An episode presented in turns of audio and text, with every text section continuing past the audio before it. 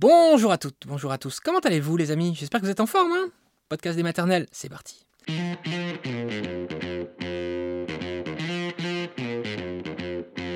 Le podcast des maternelles autour de ce thème aujourd'hui, je suis devenue maman sans avoir mes règles. Oui, ça peut paraître surprenant, mais oui, ça arrive bien plus qu'il n'y paraît. Vous allez comprendre avec ce témoignage de Sylvie et juste après avec la docteure Camila Kolanska, qui est gynécologue obstétricienne dans un service de reproduction.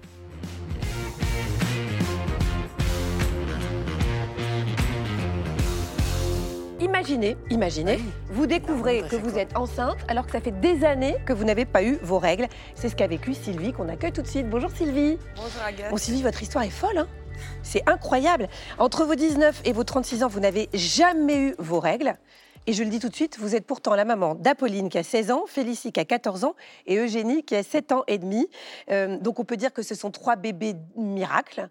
Après ça, d'ailleurs, euh, vous vous étiez dit, voilà, je fais le deuil de, mes règles, quoi. Je les ai pas eues, j'ai réussi à avoir des bébés, c'est super. Eh ben non, la vie vous a encore euh, réservé des surprises, on va en parler. À 14 ans, vous avez vos règles normalement, mais vous souffrez d'anorexie, donc à 19 ans, vos règles disparaissent. Est-ce qu'elles sont revenues à partir du moment où vous avez repris votre poids à l'âge de 21 ans? Eh bien non. On m'avait dit qu'en reprenant euh, un poids normal, stable, mes règles allaient revenir. Et, euh, et en fait, ce n'était pas du tout le cas. Donc euh, j'ai essayé d'être euh, patiente, j'ai attendu et, euh, et rien n'est venu. Donc vous ne viendrez pas un petit peu de Belgique, vous? Je crois entendre poindre un petit accent qui m'est très familier. oui, je pense. Vous vous mariez à 24 ans et vous n'avez toujours pas euh, de cycle, enfin donc de règles, malgré la prise de la pilule qui normalement donne des règles artificielles. Est-ce que ça a commencé à vous inquiéter? Vous avez dû vous dire, mais c'est pas normal quand même. Alors oui, j'étais inquiète. J'étais inquiète. euh, on s'est marié à 24 ans, donc on avait le désir de, de fonder une famille.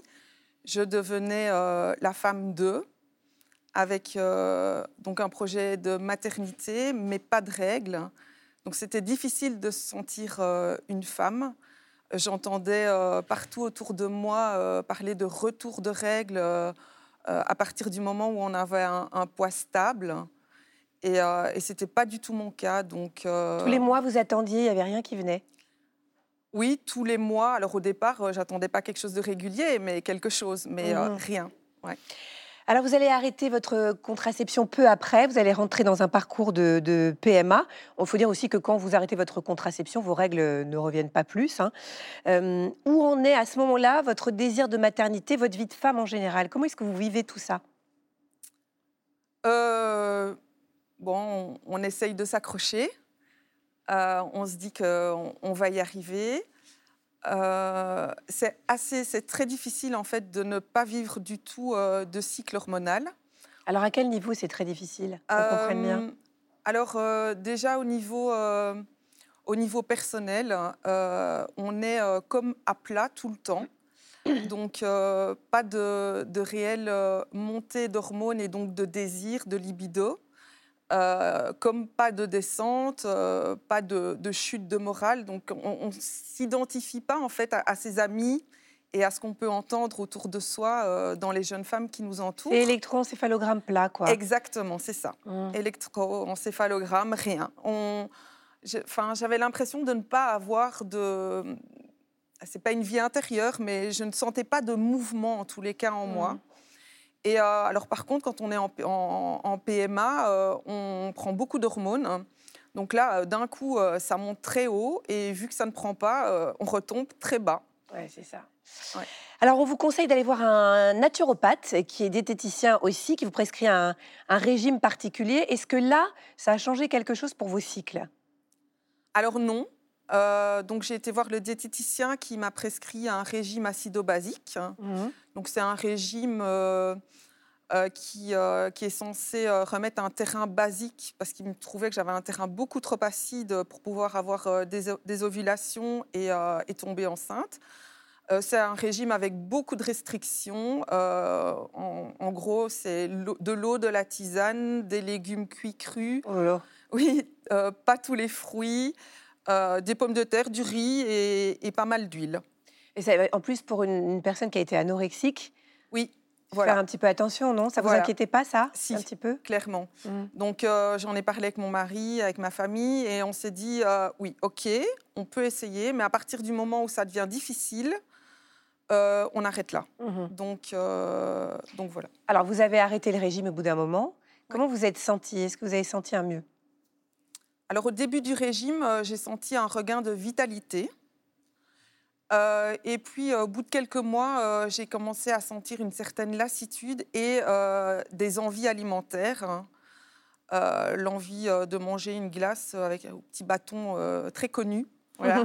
Et donc là, je me suis dit stop, j'ai pas envie de, de tomber dans un retour de, de compulsion alimentaire. Donc euh, j'avais plus de problème à ce niveau-là, donc euh, je voulais pas revivre ça. Donc je me suis dit stop. Et en réintroduisant, réintroduisant l'alimentation, euh, on va dire classique, euh, j'ai commencé à me sentir nauséeuse et à prendre un, un petit peu de poids. Mais bon, je me suis dit que c'était normal. Voilà, alors il n'y a toujours pas de règles, hein, il faut Non, bien non. le dire. Et puis le 20 juin 2006, précisément, vous décidez de faire un test de grossesse. Mais alors pourquoi, alors que vous n'avez pas de règles, vous vous dites, tiens, je vais quand même faire un test de grossesse? Eh bien, en printemps 2000, euh, 2006, euh, j'ai eu euh, deux, deux prises de conscience. La première, c'était euh, en sortant de l'école, donc je suis prof, hein, et euh, je me suis retrouvée avec la main sur mon ventre. Et, euh, et en fait, euh, c'est comme si je me regardais et je me disais, mais pourquoi j'ai cette main sur mon ventre? Et je me suis dit, enfin, j'avais une connexion presque d'amour avec cette partie de mon ventre. Et, euh, la deuxième, c'était en préparant les examens de fin juin, où j'ai senti vraiment un, mouvement, comme quelque chose qui se retournait à l'intérieur de moi. Et, et je me souviens m'être dit texto, euh, Bah, tu deviens folle, ma pauvre Sylvie, tu as même des sensations de femme enceinte, donc, euh, donc t'arrêtes. Et donc, euh, fin juin, euh, on était en maillot de bain chez nous, dans notre jardin, et quand je veux me rhabiller le soir, je, je remets ma jupe et je constate que ça fait quand même plusieurs jours que c'est un petit com- peu compliqué de fermer le soir, de boutonner. Donc je me dis. Là, je vais comprends que vous disiez, il faut quand même que je regarde si je suis enceinte, parce que ça fait quand même beaucoup, beaucoup de symptômes. Mais beaucoup, pas tellement en fait. euh, Ouais. Juste, oui. Ouais. En tous les cas, je me suis dit, je vais faire un test de grossesse pour me retirer en fait l'idée euh, que peut-être je pourrais enfin y être. Bon, alors vous le faites, et Oui. là Ben, je descends, enfin je, je redescends près de mon mari et, euh, et je, je tremble, j'ai les larmes qui, qui coulent et je lui tends euh, le test avec deux barres et, et la notice de prescription pour être sûr de comprendre euh, la lecture du test. Oh là là, Oh, quelle joie ça a dû être. Parlez-nous de la première échographie. Parce que là, vous avez eu une surprise supplémentaire quand même. Eh oui, donc euh, j'ai téléphoné à mon, à mon médecin traitant pour, que, pour faire une prise de sang le lendemain. Et puis j'ai téléphoné euh, à mon gynécologue avec le résultat de la prise de sang et, et ça donnait un résultat de cette semaine en fait.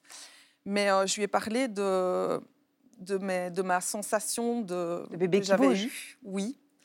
Et donc il me dit, ouais, on va quand même faire une échographie le lendemain à 7 heures du matin.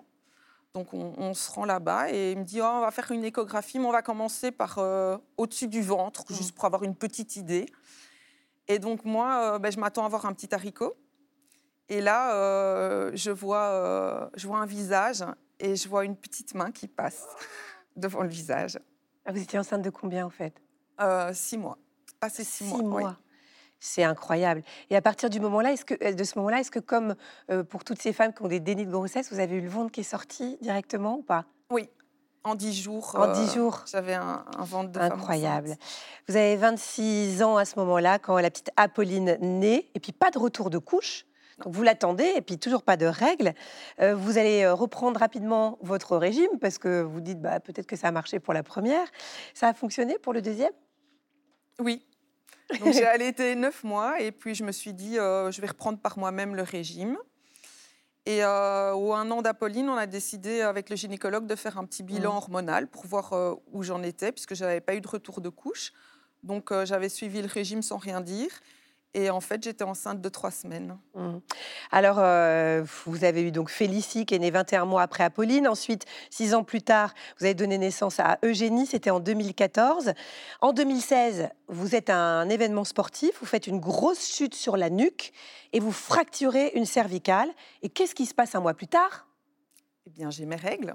C'est un truc de dingue. Oui. Alors comment ils expliquent ça, les médecins? Ah, en fait, ils ne l'expliquent pas du tout. C'est ça, vous êtes euh, un miracle un peu, hein, de la Euh, nature. Une un, un- un phénomène étrange, je dirais. Un mystère. Un mystère, oui. voilà. Alors, parce que parfois les chocs peuvent arrêter les règles. Là, vous, vous l'avez fait à l'envers. Oui, on m'a dit, euh, Ah, c'est peut-être un, coup du lapin à l'envers. Et donc, comme certaines dames euh, vont avoir un accident et vont perdre leurs règles, moi, j'aurais fait le chemin inverse et euh, retrouver mes règles. Donc, on m'a dit, ça, ça ne va peut-être pas durer, donc euh, ne te réjouis pas trop vite. Mais là, ça dure. Et oui, là, ça dure depuis. Vous avez des euh, cycles normaux depuis? Tout à fait.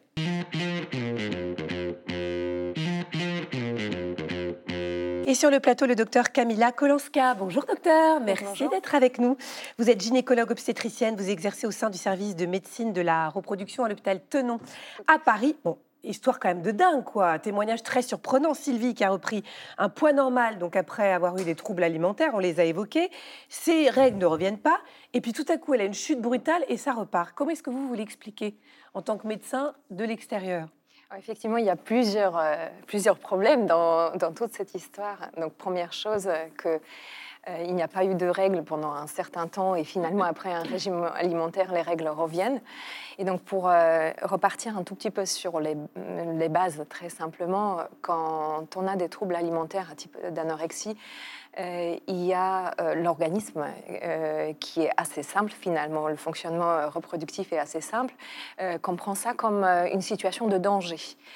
Donc quand on, a, quand on est dans une situation de danger, on n'a pas les moyens de se reproduire et donc il n'y a pas d'ovulation et il n'y a pas de chance de grossesse. Voilà, donc il se protège en se disant il n'y aura pas assez, je dirais, de, de nourriture pour le bébé, donc on ne met pas de cycle, on ne met pas de règles. Oui. Pourtant, elle est tombée enceinte, donc ça c'est quand même dingue. Exactement. Et donc finalement, le fait de, mettre en place un régime alimentaire, ça va rééquilibrer un peu les apports alimentaires. Donc les histoires de régime ba- acido-basique, etc., Mhm. ça c'est une autre histoire. Mais là, clairement, on entend qu'il y a eu l'introduction de l'huile, euh, de- d'un peu d'alimentation. Oui, puis en tout cas une, euh, une alimentation équilibrée qui a pu fait- donner un signal au corps Exactement, et qui disait bon c'est bon, euh, feu vert. tout à fait. Une question de Delphine qui vous dit Je mange normalement, mais je n'ai pas de cycle depuis l'arrêt de ma pilule. Euh, quelles sont les autres explications les plus fréquentes à une absence de règles? Il y a plusieurs niveaux de contrôle de règles. Il y a au niveau cérébral, il y a une glande qui sécrète les hormones qui va euh, stimuler les ovaires. Et ensuite, au niveau ovarien, il y a d'autres hormones qui sont sécrétées qui stimulent la croissance de l'endomètre et préparent l'endomètre à l'implantation de l'embryon. Et donc, à chaque niveau, il peut y avoir des erreurs, euh, des dysfonctionnements. La cause la plus fréquente euh, actuellement, c'est le syndrome des ovaires polykystiques.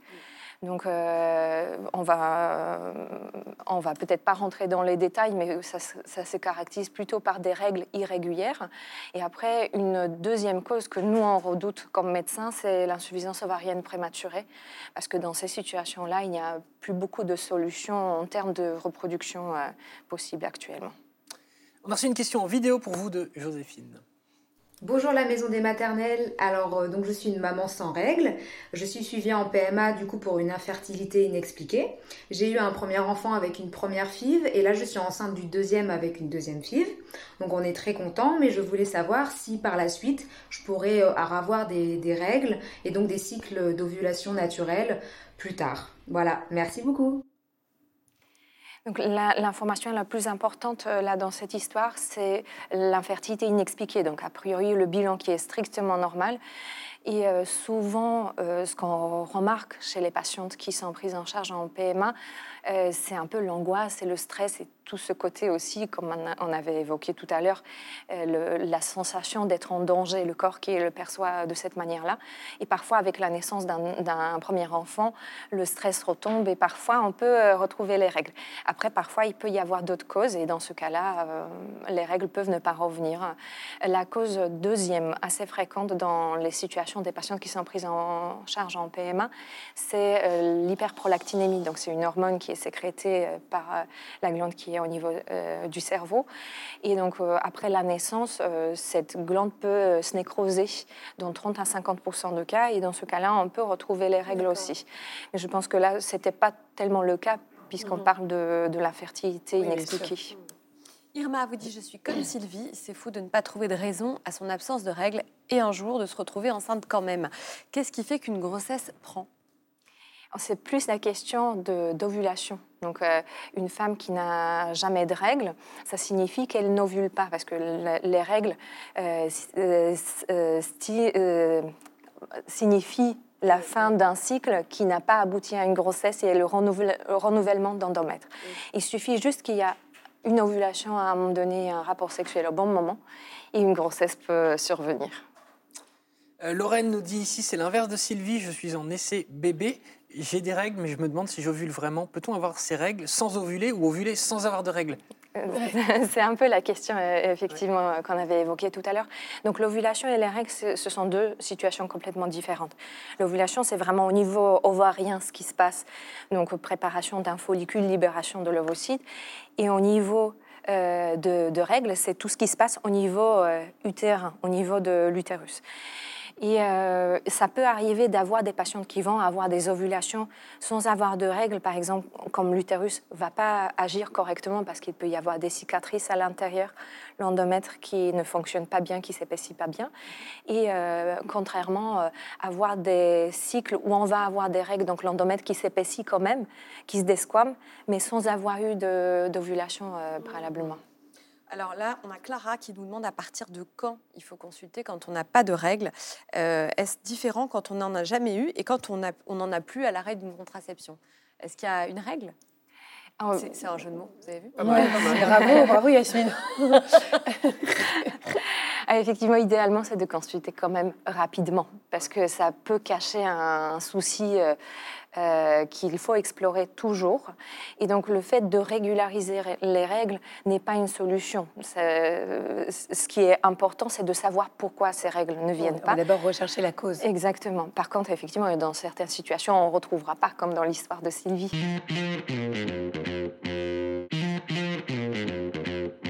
J'ai un implant contraceptif, nous dit cette personne. Je n'ai jamais mes règles avec et très peu sans l'implant et j'ai du lait dans les seins sans être enceinte. Pourquoi? Sous un plan, en général, il n'y a pas de règles, effectivement. Il y a certaines patientes qui peuvent garder quand même des petits sédiments qu'on appelle des spottings, euh, ou parfois il y a des, femmes chez qui on va constater quand même des règles tous les mois. Mais la, règle générale, c'est pas de règles. Et alors le lait? Et le lait, alors ça, il faudrait par contre que cette euh, personne consulte parce que euh, ça peut être aussi une raison pour laquelle elle n'a pas eu de règles avant d'avoir son implant. Et donc, comme on avait parlé tout à l'heure, euh, il ne faut pas prescrire une contraception ou une pilule pour régulariser les règles sans se préoccuper de la raison pour laquelle il n'y a pas de règles avant. Donc, cette mmh. personne-là, il faudrait qu'elle consulte un gynécologue ou un endocrinologue. Maëva vous dit pour ma petite première, je suis tombée enceinte sans avoir de règles pendant deux mois. Et là, nous essayons depuis six mois. Comment savoir à quel moment j'ovule vu que je n'ai pas de repère?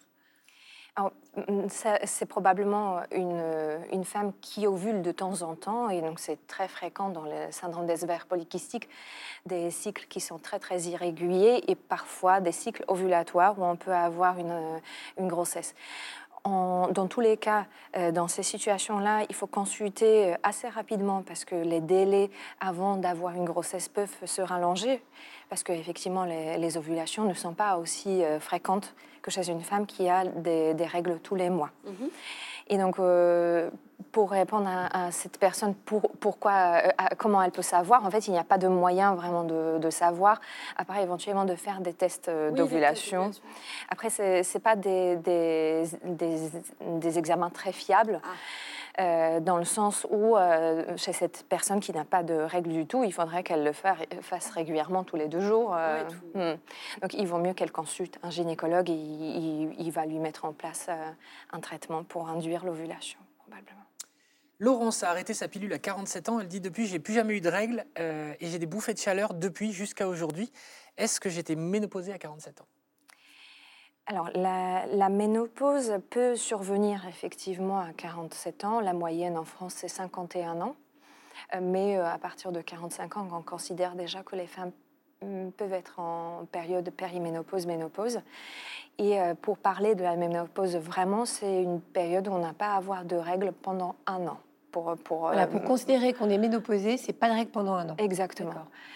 Euh, et donc pour euh, cette euh, femme-là, je pense qu'on va bientôt pouvoir poser le diagnostic de ménopause. Il n'y a pas de bilan particulier à faire dans cette situation-là, sauf si elle a des symptômes inhabituels autres que le, syndrome climactérique, donc les bouffées de chaleur, sécheresse vaginale. Question peut-être un, peu bête, c'est pas mauvais pour la santé de, couper les règles comme ça avec les contraceptifs, en dehors du fait qu'effectivement quand même les règles dans la vie d'une femme c'est un repère, mhm. ne serait-ce qu'effectivement pour savoir si on est ménopausé ou pas, ou si on est fertile ou pas. C'est pas mauvais de couper comme ça? Le fait d'avoir des règles n'est pas vraiment obligatoire. Mhm. Ça, ne gêne pas euh, particulièrement, ça n'expose pas à des risques particuliers si c'est bien fait. Parce que ça oui, aussi, euh, parfois, on peut euh, donner des, hormones qui ne sont pas bien adaptées. Il faut savoir qu'il peut y avoir des conséquences liées à la prise des hormones. Euh, et donc, euh, les contraceptifs qui sont actuellement disponibles, pour, euh, qui coupent les règles, comme les implants ou les dispositifs intra-utérins avec, avec les hormones, n'exposent pas à un risque particulier. Oui, c'est ça. Hmm. Hmm. Pauline, justement, vous dites j'ai enlevé mon stérilet hormonal en juin, depuis j'ai mes règles normalement. Combien de temps faut-il pour tomber enceinte? En théorie, on peut être enceinte tout de suite. Donc, dès qu'on arrête une contraception, le, dans les deux semaines qui suivent, il peut y avoir une ovulation en théorie. Donc il faut surtout pas arrêter la contraception si on ne souhaite pas de grossesse tout de suite. On arrête la contraception au moment où on envisage une grossesse.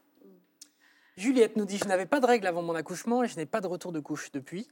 Euh, dois-je quand même reprendre une contraception et laquelle conseillez-vous surtout? Après l'accouchement, ça peut arriver de ne pas retrouver ces règles tout de suite. En règle générale, les femmes qui n'allaitent pas euh, ne retrouvent pas leurs règles en moyenne avant trois mois. Et celles qui allaitent euh, peuvent être en aménorrhée, donc l'absence de règles, mhm. même jusqu'à 9 à 12 mois. Et après, donc, le choix de la contraception tout de suite après l'accouchement, ça serait plutôt des progestatifs, euh, parce que les estroprogestatifs sont très à risque euh, thromboembolique. Et donc, une femme qui est accouchée, elle est à risque thromboembolique aussi. Et ensuite, il faut prendre en compte aussi l'allaitement une femme qui allaite, euh, il ne faut pas qu'elle prenne un traitement estroprostatif. Après, les dispositifs intra-utérins, ça reste aussi une, très bonne solution parce qu'il y a des dispositifs intra-utérins qui ne contiennent pas d'hormones. Et euh, donc, c'est une très très bonne solution pour les femmes qui veulent surveiller le retour de leurs règles. Après, ce qui, la question, quand est-ce qu'il faut prendre la contraception? En, règle générale, on commence euh, à l'accouchement ou dans les six semaines qui suivent et il faut savoir qu'il arrive qu'il y ait des ovulations tout de suite après l'accouchement. Donc on peut en théorie être enceinte tout de suite. Donc si on n'envisage pas une deuxième euh, grossesse rapprochée, il faut, il faut... absolument.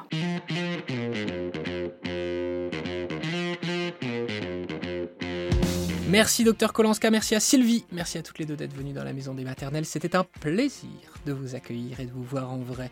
Voilà, c'est la fin de cet épisode du podcast des maternelles. Je vous souhaite à toutes et à tous une bonne journée. Ciao